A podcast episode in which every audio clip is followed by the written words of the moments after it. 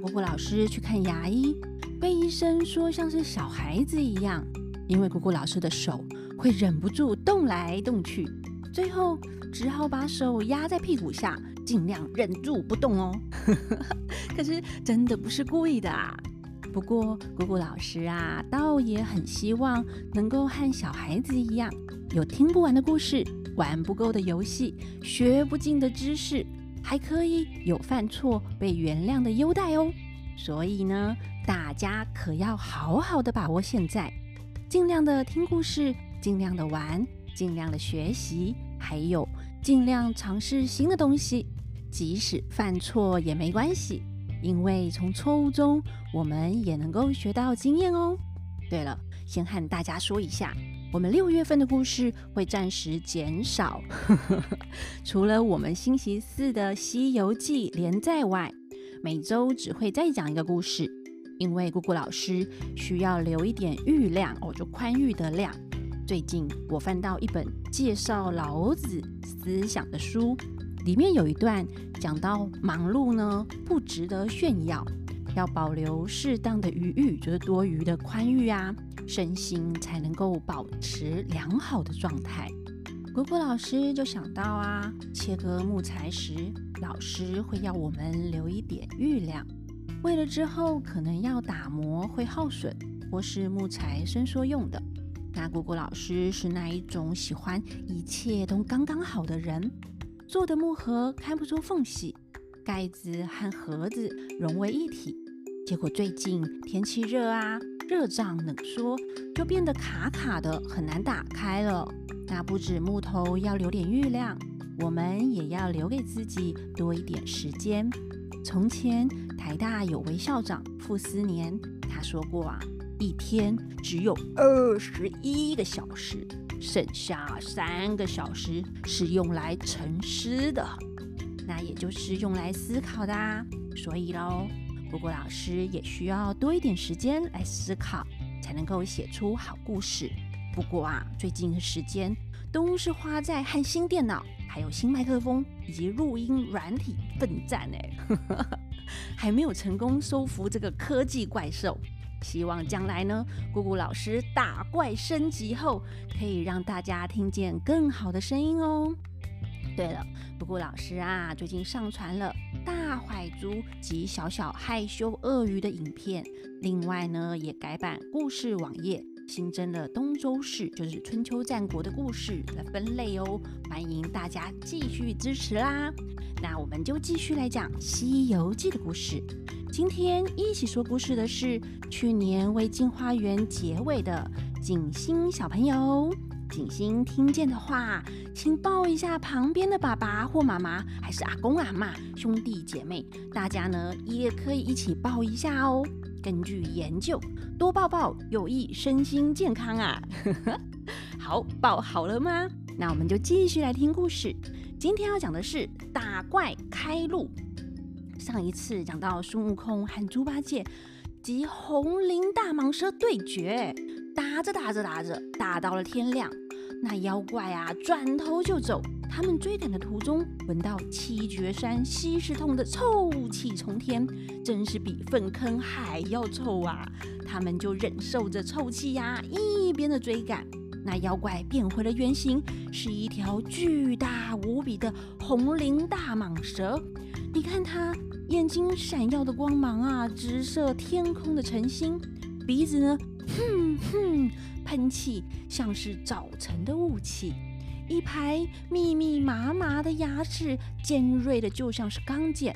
它还有弯弯的爪子，像是金钩。哎，大家可能会问：蛇不是没有脚吗？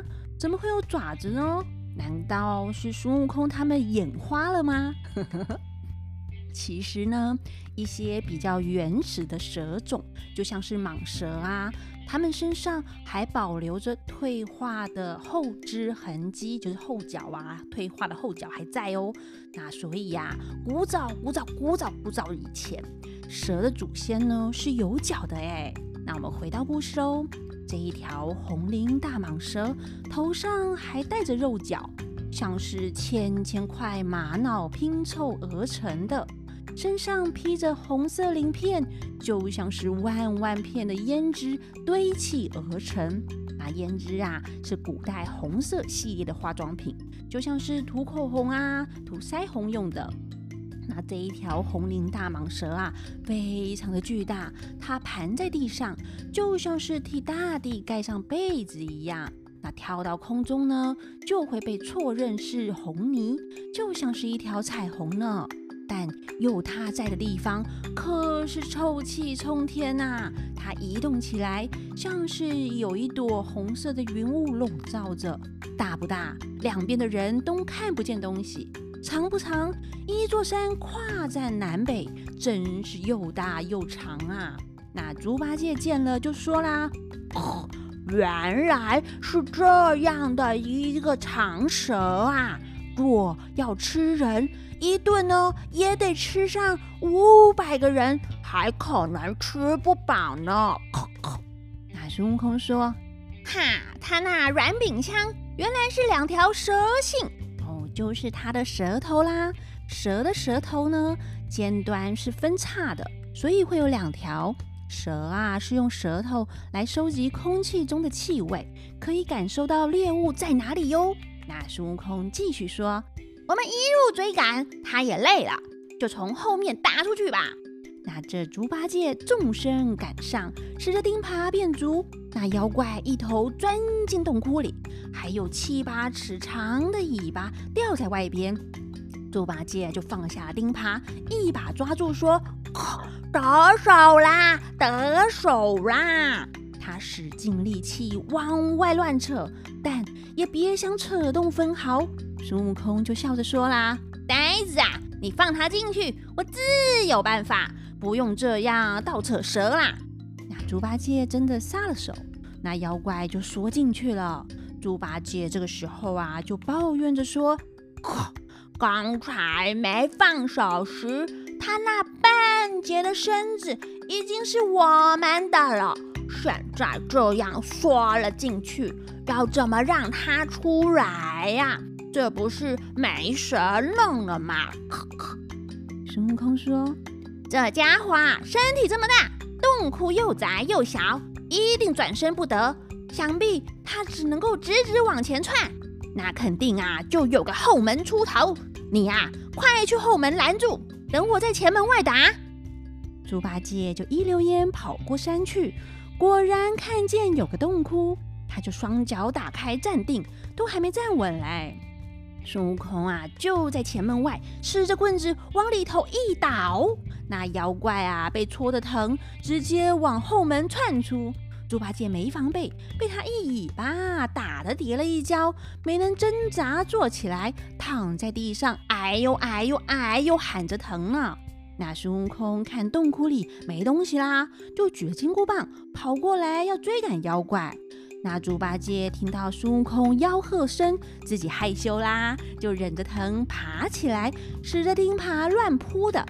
孙悟空看了，忍不住笑着说：“哈，妖怪都走了，你还扑啥整的？”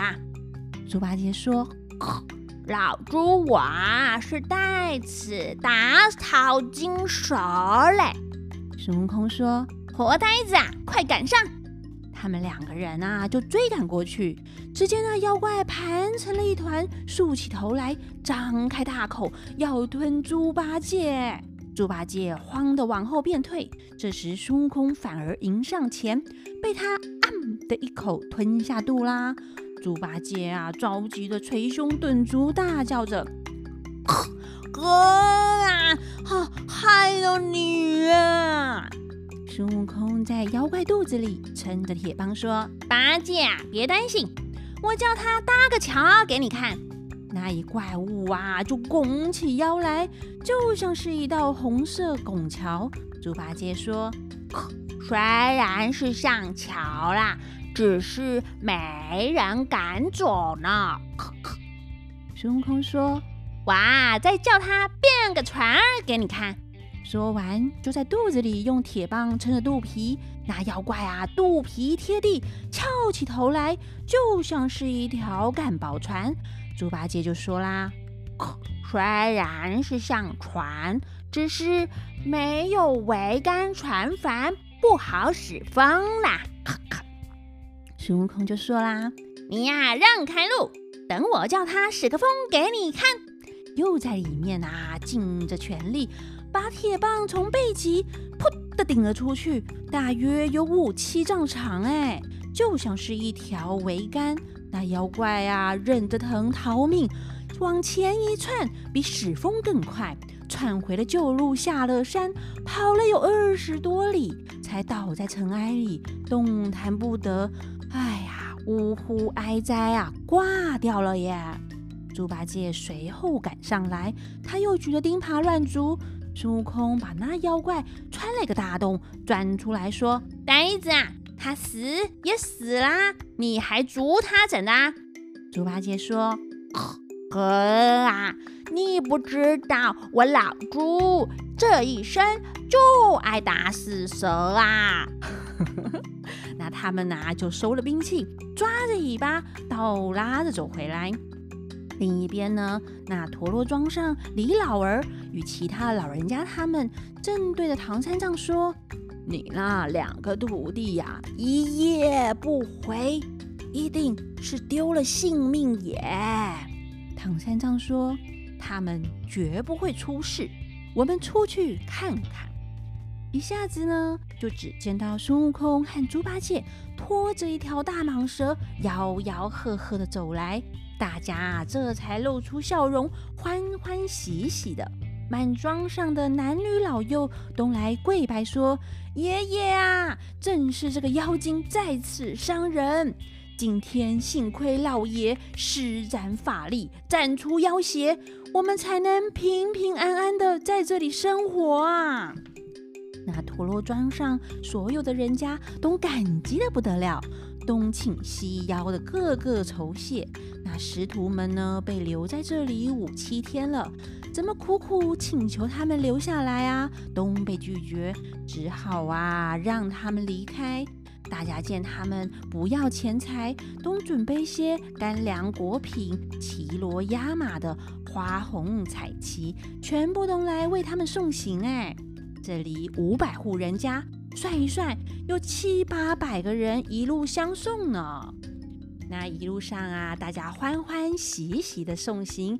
但走着走着，走到了七绝山西市洞口，唐三藏闻到那股无敌臭气，又见到路上啊都塞满了这些腐烂的柿子，就皱着眉头问悟空：“这样的路怎么过得去呢？”孙悟空啊就捂着鼻子说：“啊，这个难呐！”唐三藏一听，连孙悟空都说难，就掉起了眼泪。李老儿和其他人就上前说：“老爷啊，别担心，我们送到这里都已经打定主意了。您高徒替我们降服了妖精，除掉了祸害。我们呢，打算齐心协力，另外开一条好走的路，送老爷您过去啊。”孙悟空就笑着说啦：“哈，你这个老头说话不通哎！”你当初说这座山有八百里，那你们又不是大禹的神兵，哪里会开山凿路啊？哦，这里呀，孙悟空提到大禹治水的故事喽。我们之前有说过，传说大禹治水会化身成大熊来挖河道，治水啊可是个浩大工程呐。相传当时也有很多神兽都是他的帮手。例如玄龟啊和神龙都有来帮忙哦，所以呀，孙悟空才会说这些陀螺庄的民众又不是大禹的神兵呢。那孙悟空继续讲：若要我师傅过去，还得我们出力呀，你们都不行。唐三藏就下马问他：悟空要怎么出力呢？孙悟空啊笑着说：眼下就要过山，这路难走。若是再开一条路，哎呀，也就更难啊！还是得从旧路西市通过去，但只怕没有人管吃饭啊。李老儿说：“小师傅啊，说哪里的话？你们四位不管耽搁多少的时间，我们都养得起。怎么说没人管吃饭呐？孙悟空说：“既然如此，你们啊就去准备两担米的干饭，再做些蒸饼馍馍来。等我那长嘴和尚吃饱了，变成了大猪，公开就路。我师傅啊骑在马上，我们扶持着也就能过去了。”那猪八戒听啦，他就说啊：“哥哥，你们你们都要涂个干净，怎么就只叫我老猪弄臭啊？”唐三藏说：“八戒，你如果有本事拱开这条路，领我过山，就替你记上这场大功。”猪八戒啊，这才笑着说。师傅在上，各位施主们都在此，别笑我。我老猪啊，本来就有三十六般的变化，要说变轻巧华丽飞腾之物，还真的不难哎。但要说变山变树变石块变土墩变大象变野猪变水牛变骆驼，哈哈，还真的都会了。只是啊，身体变得大，我的肚子呢也就大，必须呀是吃饱了才好干事呢。那大家就说啦，有东西啊，有东西，我们都有带干粮果品、烧饼馍馍在此，原本就是要开山路相送的，现在全部都拿出来，随便你吃。等你变化了，开路时。我们再派人回去做饭送来，那猪八戒就满心欢喜，脱了外衣，丢了九齿钉耙，对大家说：“别笑话我，看我老猪啊，干这一场臭功！” 那猪八戒说完，就念了咒语，摇身一变，果然变作一头大猪啊！真的是嘴长毛短，肥嘟嘟，自幼山中吃药草。黑脸大眼如日月，圆头大耳像芭蕉，修成钢骨啊，通天兽，练就出皮，哎，比铁强呢。口口鼻音呼喳叫，喉响哼喷气笑，四肢白体高千尺，剑裂身长百丈高。唐僧等人齐称赞，赞扬天蓬法力高。孙悟空看猪八戒变得这么大只。就叫那些相送的人快把干粮果品都堆在一起，叫猪八戒来吃。那呆子啊，不分身手，一口嗯的吞掉，就上前拱开路。孙悟空叫沙悟净脱了鞋子，好好挑着行李，请师傅坐稳马鞍。那他自己呢，也脱了鞋，叫大家啊先回去准备食物。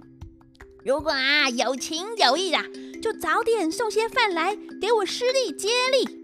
那那些人呢？有七八百个相送随行的，有一半骑马的，就飞奔回陀螺庄做饭；还有三百个人步行的，站在山下远远的望着等。原来陀螺庄到七绝山有三十多里远，拿饭回来呢又要三十多里。唐三藏师徒啊，已经走远了，来来回回就有百里这么远。大家依依不舍，赶紧做菜呀，煮饭，催着马接力送饭，连夜赶去，直到隔天才赶上他们，就大叫着：“取经的老爷啊，慢点，慢点，我们送饭来也！”唐三藏听到了，感激不尽的说：“啊，真是善良守承诺的人呐！”